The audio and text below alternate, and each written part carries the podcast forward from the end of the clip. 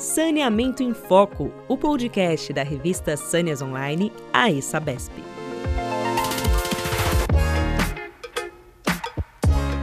Olá, seja bem-vindo. Este é o podcast Saneamento em Foco, um canal para falar sobre saneamento ambiental e meio ambiente que faz parte da Sâneas Online, uma plataforma digital da revista Sâneas da ESABESP.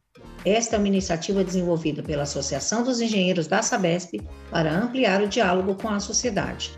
Meu nome é Ana Paula Rogers, sou editora-chefe da Sânias e Sânias Online e no episódio de hoje vamos falar sobre fontes alternativas de energia. Convido agora a Sueli Mello, editora da Sânias Online, que vai conduzir esse podcast comigo. Olá, Sueli. Olá, Ana. Olá a todos os nossos ouvintes. É um prazer estar aqui. E para falar sobre o tema do podcast de hoje, nosso convidado especial é Guilherme Susteras, sócio-diretor da SAMOB. Guilherme Susteras é engenheiro eletricista e mestre em engenharia elétrica pela Escola Politécnica da USP, com pós-graduação em economia pela London School of Economics e doutorando em administração de empresas pela Fundação Getúlio Vargas. Guilherme possui mais de 17 anos de experiência no setor de energia, tendo atuado nas áreas de estratégia e regulação de empresas como Duke Energy Brasil, National Grid, no Reino Unido, e Renova Energia, além de sua passagem como Project Manager na Roland Berger Strategy Consultants, liderando projetos estratégicos nas principais empresas de energias públicas e privadas do Brasil e como advisor da Bain Company para projetos de energia. Guilherme, desde 2016, é sócio-diretor da Samob, primeira startup de energia no Brasil a atuar no segmento de geração solar compartilhada, democratizando o acesso à energia limpa e sustentável através de um modelo de negócio inovador. Guilherme, seja bem-vindo, é um prazer recebê-lo. Sueli, é um prazer todo meu, obrigado pelo convite. É, espero a gente poder ter um papo gostoso aqui sobre esse assunto que eu gosto tanto de falar são energias renováveis, em particular a energia solar, que é o mercado que eu mais milito há mais tempo aqui. Guilherme, então vamos lá, vamos ao bate-papo, né? A gente queria que você comentasse um pouquinho qual é o cenário, o panorama das fontes é, da matriz energética brasileira neste, nesse momento, o que nós temos hoje e o que, que a gente pode ter é, mais adiante, no futuro mais próximo, de curto e longo prazo. Claro, Ana, obrigado. Assim, assim, o que, que a gente pode falar? O Brasil, ele é conhecido, né? Quem não é do ramo de energia associa a matriz elétrica brasileira a uma matriz limpa e, e renovável. Né? A gente cresceu é, vendo na escola, ouvindo nas notícias, é, como a, a, energia hidrelétrica é importante na nossa matriz. Eu não preciso nem falar aqui, pessoal da, da ESABESP conhecem bem aqui a relação entre uso de recursos hídricos e produção de energia. A verdade é que hoje o Brasil é, tem é, 188, quase 190 gigawatts de potência instalada, né? É, dos quais 110 gigawatts, mais ou menos, são de hidrelétrica. Então, o número que já foi é, 90% da geração de energia elétrica é, de fonte hidrelétrica, hoje a gente está falando de um pouquinho menos de 60%. É, a boa notícia é que há um pedaço importante da participação da geração de energia ocupada das hidrelétricas são de outras fontes renováveis, como, por exemplo, a fonte eólica, né, que hoje representa é, um pouquinho mais de 10% da, da matriz elétrica, e mais recentemente, digo recentemente porque a energia solar ela surge de fato no Brasil é, em 2016 para 2017, né, ela hoje já representa no total 12 gigawatts de potência instalada, é, e, e, esse é um número que dá seis, um pouquinho mais de 6% da matriz, né? É, e esse número ele equivale a quase uma Itaipu, né, de, de potência instalada, é, mas que de fato cresceu nos últimos, como disse, 3, 4, 5 anos. Né? Então foi um crescimento bastante acelerado. É, a gente ainda tem uma participação relevante de outras fontes renováveis, como a biomassa, né, que representa mais ou menos 8% da energia da potência instalada no Brasil. E aí, das fontes não renováveis, gás natural, óleo, carvão, é, a gente tem aqui quase 15% da matriz. Né?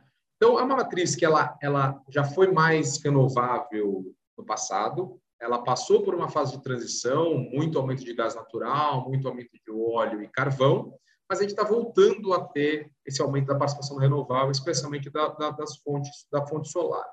E o que é bacana e interessante falar em particular da energia solar é que a grande maioria da potência instalada, então dos 12 gigawatts de energia solar, 7,5 gigawatts, é, a grande maioria, são das, da, que a gente chama de geração distribuída. Né? São as pequenas usinas, são as pequenas... E aí, usina é, é, é figura de linguagem, porque a gente está falando ali da casa que tem um, dois painéis solares no telhado com, uma usininha, né? É, e, na verdade, 80% desses, desses 7 GB são mesmo sistemas pequenos, pequenos são sistemas é, residenciais. Né? Então, é, é, um exército de formiguinhas aqui. Né? Então, ao invés de ter uma grande usina eólica, uma grande usina hidrelétrica que a gente está acostumado a ver, na solar, o, o, a maior parte é formada justamente por essas pequenas usininhas que são é, iniciativas das pessoas, nas suas casas, das, das pequenos negócios, que instalam lá dois, três, seis, dez painéis solares nos seus telhados e, e, tem feito essa revolução é, energética no Brasil, em que a gente sai do mundo da, das hidrelétricas e passa para os mundos das outras renováveis, especial agora, como eu disse, a, a eólica e mais agora recentemente a solar.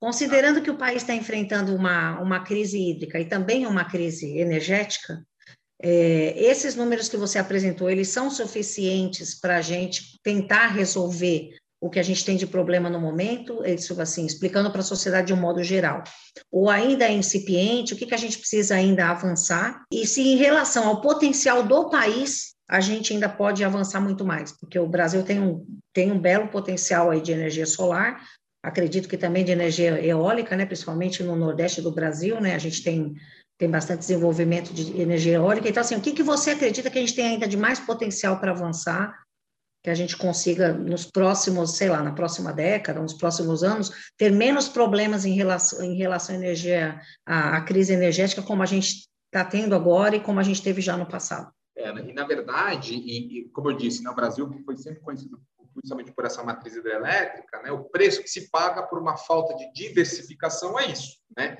Um cenário e com baixas hidrologias, e de novo, acho que público aqui do podcast entende muito mais do que eu sobre cenários hidrológicos, né? Mas sabe que a gente está vivendo um, um, cenário absolutamente crítico. Né? E, e, acho que um debate bom para a gente ter em algum momento é se esse cenário ele é uma nova realidade das mudanças climáticas ou se de fato é um ciclo de, de baixa, baixa hidrologia. Né? A gente ainda não sabe e, e acho que tem, tem muita, muita especulação acontecendo e, e, a verdade é, que é o seguinte, que a gente precisa fazer é, em sendo uma coisa ou sendo outra, é nos prevenir para não, de fato, não correr esse risco de novo, né? E o melhor caminho para isso, de fato, é a diversificação energética. A gente costuma dizer na, no mundo da energia que existe uma fonte perfeita, né?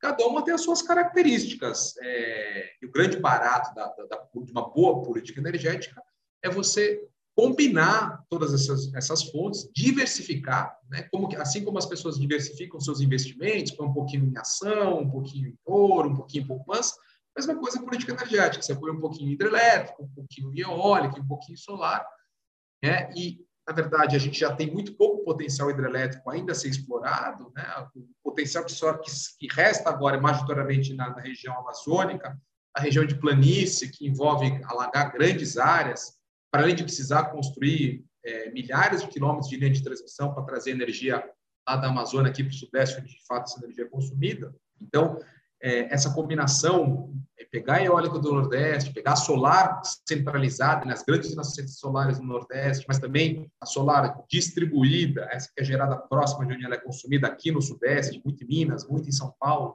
Então, essa combinação. Em termos de potencial, é, o Brasil, como eu disse, a gente tem quase um Itaipu de energia solar, mas hoje o Brasil ocupa só o 14º lugar é, de potência instalada solar no, no ranking mundial. E a gente está atrás de países que têm dimensões muito menores e muito menos em radiação solar que o Brasil. O exemplo que eu gosto de usar é, é o Vietnã, está né? Tá na nossa frente. Então, a gente tem muito a crescer. É claro que a gente dificilmente vai chegar em patamares da China, dos Estados Unidos, que estão há muito mais tempo investindo em energia solar, tem, enfim, muito mais é, capital para investir, mas eu acho que a gente consegue sair da, desse 14 lugar na posição de sexto, sétimo maior país de energia solar. A verdade é que existem estudos, e acho que o mais famoso de todos é de uma empresa chamada Bloomberg New Energy Finance, que faz uma projeção de longo prazo, Eles dizem que é, até 2050 a principal fonte de geração de energia do Brasil vai ser a solar em primeiro lugar e em segundo lugar a eólica.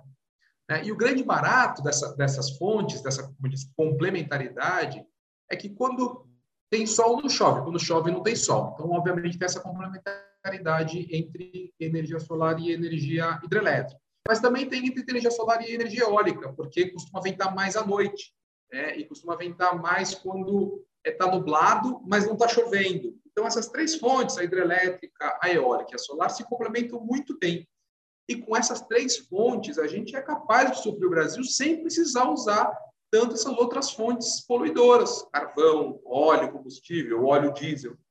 Talvez ainda precise de um pouco de gás natural, mas honestamente, com a evolução das tecnologias de armazenamento de energia, de baterias e etc., talvez nem mais o gás natural a gente precise depender tanto. E a gente consegue sim, é, o Brasil tem capacidade de ter uma matriz 100% limpa, com nenhuma emissão de, de CO2.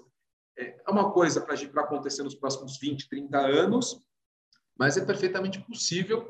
E aí é, são tecnologias que não, não só elas são limpas, é, como elas também têm muito menos impactos, é, impacto social, né? Porque um dos problemas da hidrelétrica é que ela ocupa, quando você alaga, né? Você, você cria os lagos, você precisa é, tirar cidades, tirar pessoas, né? E essas fontes você não, não tem esse impacto é, social, pra, é, é, além do impacto ambiental positivo, você não tem o impacto social negativo que as grandes hidrelétricas, por exemplo, têm. Então, é, tem muito espaço para a matriz elétrica brasileira continuar sendo renovável, ser ainda mais renovável, é, e, e, a gente está apostando que, de fato, a energia solar vai ser a principal fonte de geração de energia no Brasil nos próximos anos. Guilherme, além desses benefícios aí pro, pro, das questões ambientais, né, para o meio ambiente, quais são uma, as principais vantagens é, de buscar fontes alternativas? Em especial no caso da geração solar, e em especial no caso da geração solar distribuída, que ela tem é, dois enormes benefícios. Né? O primeiro é que ela, essa energia é gerada junto de onde essa energia é consumida. Né?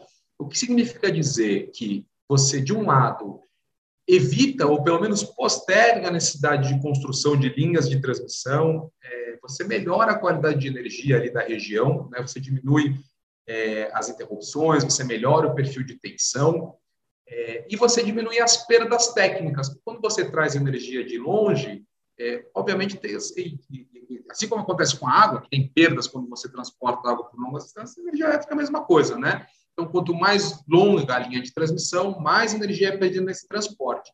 Então, quando você gera energia próximo de área consumida, você reduz bastante essas perdas. E, e as perdas de energia representam hoje 15% da produção de energia do Brasil, né?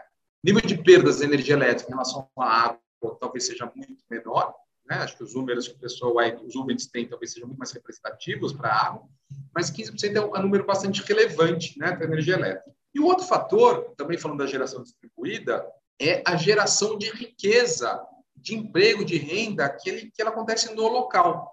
Que quando uma pessoa, uma família, uma empresa instala um sistema solar na sua casa, no seu telhado, ela contrata um técnico, um engenheiro ali da sua região. Né? Então, esse, esse um pedaço importante desse investimento fica para ser consumido em produtos e serviços pelo instalador. E a pessoa que instalou, que deixa de gastar em energia elétrica, esse dinheiro que vai sobrar para ele, ele vai também investir no seu negócio, vai investir em mais produtos, mais serviços da sua região. Então, começa a girar uma economia local. Então, ao contrário das grandes usinas, que são feitas por grandes empresas multinacionais, e aí você compra energia dessas usinas, esse dinheiro vira dividendos que vai lá para fora. No caso dessa geração distribuída, essa riqueza, né, essa economia gerada, fica ali na região, no interior do Brasil. Né? Então, você tem muito engenheiro deixando de, de, ser motorista de aplicativo para passar a trabalhar em, em geração solar.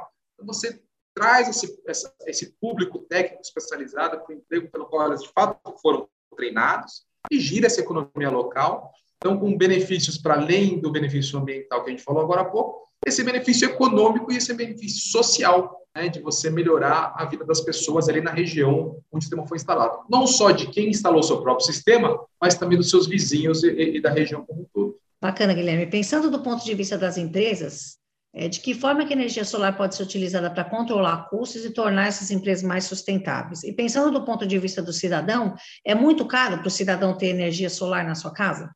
Ana, é, a tecnologia solar ela evoluiu tanto, né? Pra você ter uma ideia, o custo da tecnologia solar é, quase caiu pela metade nos últimos 10 anos, né? Então, a gente tem cada vez mais o sistema sendo mais é, é, acessíveis, de um lado. E, de outro lado, as tarifas de energia têm subido bastante, até acima da inflação nos últimos anos.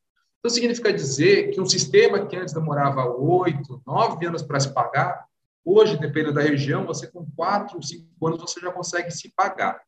Para além disso, uma série de bancos, cooperativas de crédito, até fintechs, desenvolveram alguns produtos muito interessantes que você financia o seu próprio sistema com a conta de energia que você economizou. Então, você passa ali os seus mais quatro ou cinco anos pagando que você sempre pagou, né? o seu fluxo de caixa não, não afeta, mas em vez de pagar para a concessionária de energia, você vai pagar no banco para financiar o seu sistema, depois seu sistema tem mais uns 20 anos aí de vida útil, pelo menos, e aí você só vai passar a pagar a sua conta mínima para a concessionária. Né? Então, você não necessariamente precisa fazer um grande investimento inicial, porque o seu próprio fluxo de caixa vai cobrir esse financiamento. E, para além disso, uma modalidade recente que surgiu, eu digo recente de 2017 para cá, é a modalidade de geração compartilhada. E ela é especialmente interessante para quem é inquilino, para quem mora em apartamento, para quem mora em ou tem empresas em imóveis que não podem ter energia solar por uma série de razões técnicas ou, como eu disse, porque o imóvel não é do, do, do inquilino, né? É, que, é, que é a modalidade da geração compartilhada, que é, uma, que é praticamente uma energia solar por assinatura. Então, as empresas constroem, é o caso do nosso, da Samob, que é o que a gente faz. Então, as a, empresas como, como nós, a gente constrói uma usina solar é, numa região otimizada, é, no interior, com mais irradiação solar, e pela rede da concessionária, a gente transporta essa energia e entrega os créditos de energia na casa, nas empresas dos nossos clientes. Então, é, até essas pessoas que não têm telhado podem também se beneficiar da energia solar sem necessariamente ter que fazer investimento de partida. Então, esse conjunto de fatores tem levado a energia solar a se popularizar, a se democratizar. É, se a gente tinha a imagem né, que a energia solar era coisa de, de gente rica, coisa de mansão, é, isso deixou de ser verdade já há algum tempo. Né? Na verdade, já desde o ano passado, mais da metade dos sistemas solares residenciais instalados já são instalados por famílias das classes C e D. E esse fenômeno da energia solar ele não é muito diferente do fenômeno do telefone celular, né? que no começo, de fato, era uma coisa para alta renda, mas que hoje a gente tem é, mais aparelho celular do que habitantes do Brasil. Então, da mesma forma que o celular se popularizou e se democratizou, também a energia solar está se popularizando e está se democratizando aqui no Brasil. Bom, e uh, Guilherme, então você poderia citar um projeto já existente, né, que foi bem sucedido nesse sentido? A gente tem, aqui na Samuel, a gente tem um conjunto de casos de sucesso, e eu gosto muito de compartilhar o caso da Associação de Engenheiros Arquitetos de Santos. Né? A Associação de Engenheiros Arquitetos de Santos é, lançou um programa de sustentabilidade quando ela fez 80 anos, a associação, e a ideia era justamente passar a usar energia limpa na sua sede. Mas a sede da Associação dos Engenheiros é um, uma, um casarão em Santos, né? É, histórico, de certa forma, então a estrutura do telhado não necessariamente aguentaria é, o peso dos módulos, mas mais do que isso, é uma casa cercada por prédios com muito sombreamento. Então, a opção de colocar painéis solares na própria estação, ela, ela era inviável. Então, a, a Samob é, ajudou a associação é, modalidade de assinatura.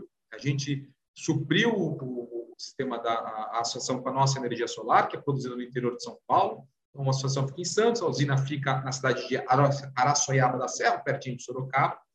E o efeito é que, desde que a gente começou a trabalhar com a associação, a gente conseguiu fazer, evitar quase 21 toneladas de, de CO2. Né? Isso equivale à emissão eh, de um carro rodando mais de 82 mil quilômetros, que dá, para ter uma ideia, duas voltas ao redor da Terra.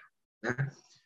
Além disso, além do benefício ambiental, do ponto de vista econômico, a gente conseguiu evitar quase 4 mil reais de bandeiras tarifárias, e aí para uma associação sem fins lucrativos como a Associação dos Engenheiros, esse dinheiro faz muita diferença, né? é um dinheiro que pode ser aplicado em melhorias na, na, na, nos serviços oferecidos aos seus, seus associados. A gente é, trouxe uma previsibilidade para o custo da energia, então enquanto a inflação no período é, é, subiu 20%, o reajuste da concessionária subiu mais de 30%, então tem mais, quase é, 11% de diferença entre o reajuste da inflação e o reajuste de fato da energia, que a, associação não teve que fazer esse reajuste da, energia, só teve um aumento da, da assinatura pela inflação. E, para além disso tudo, a gente conseguiu criar um efeito multiplicador na associação.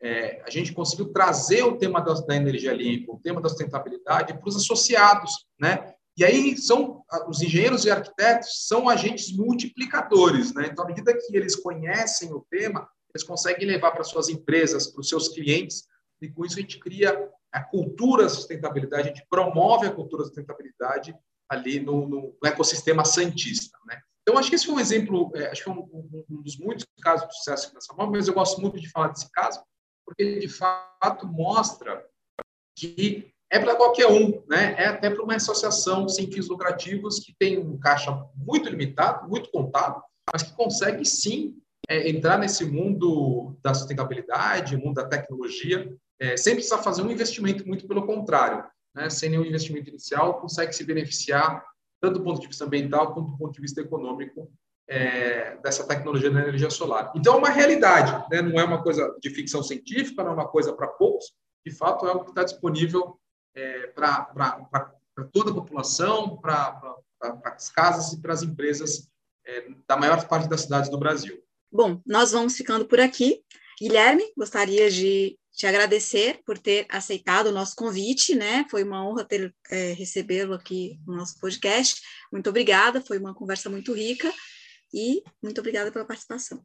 Eu que agradeço, Sueli, obrigado, Ana. Sempre um prazer e contem comigo futuramente para a gente falar mais sobre esse assunto tão bacana que é energia sustentável e energia solar.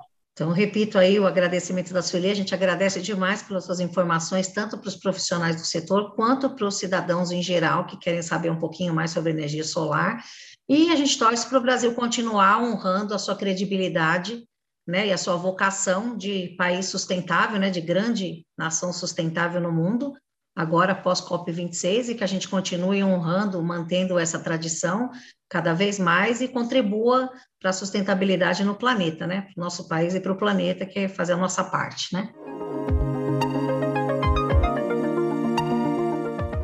A gente fica por aqui e antes da gente terminar, só queria dizer que o podcast Saneamento em Foco está disponível nas principais plataformas de áudio como Spotify, Deezer, Apple Podcasts e Google Podcasts.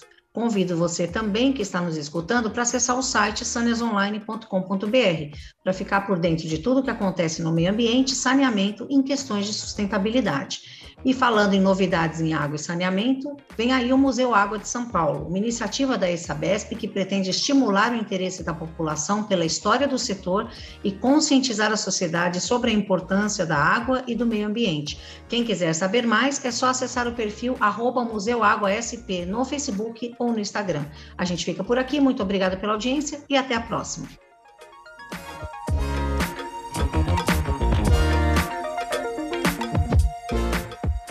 Você acabou de escutar Saneamento em Foco, o podcast da revista Sâneas Online, a Sabesp.